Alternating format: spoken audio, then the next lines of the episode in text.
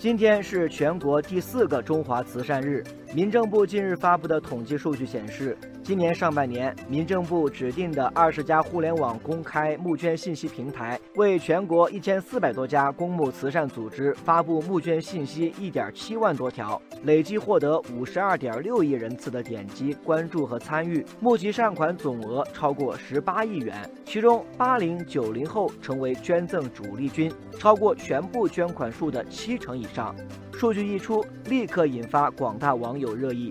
网友万年青说：“青年有担当，国家有力量。八零九零后的担当从来不用质疑，我们已然撑起了一片天。”哇！网友肩并着肩说。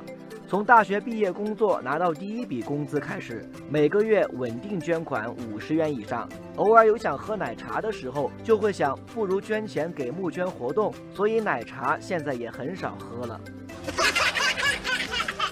网友一飞冲天说：“饮水思源，回馈社会，赠人玫瑰，手留余香。”每每看到朋友圈有需要筹款治病的信息，总是忍不住要尽一些绵薄之力。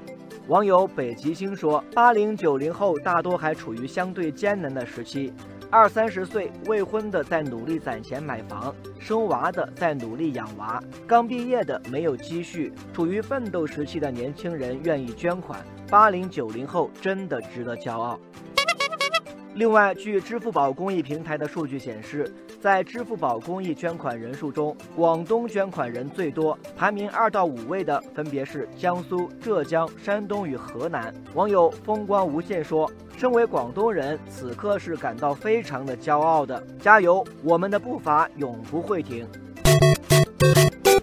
网友激情澎湃说：“从排名来看，捐款大户大多来自经济发达省份。”通过大数据分析发现，中国网民的捐款有百分之九十八用在了扶贫帮困方面，可以说成为当下助力脱贫攻坚非常重要的一股力量。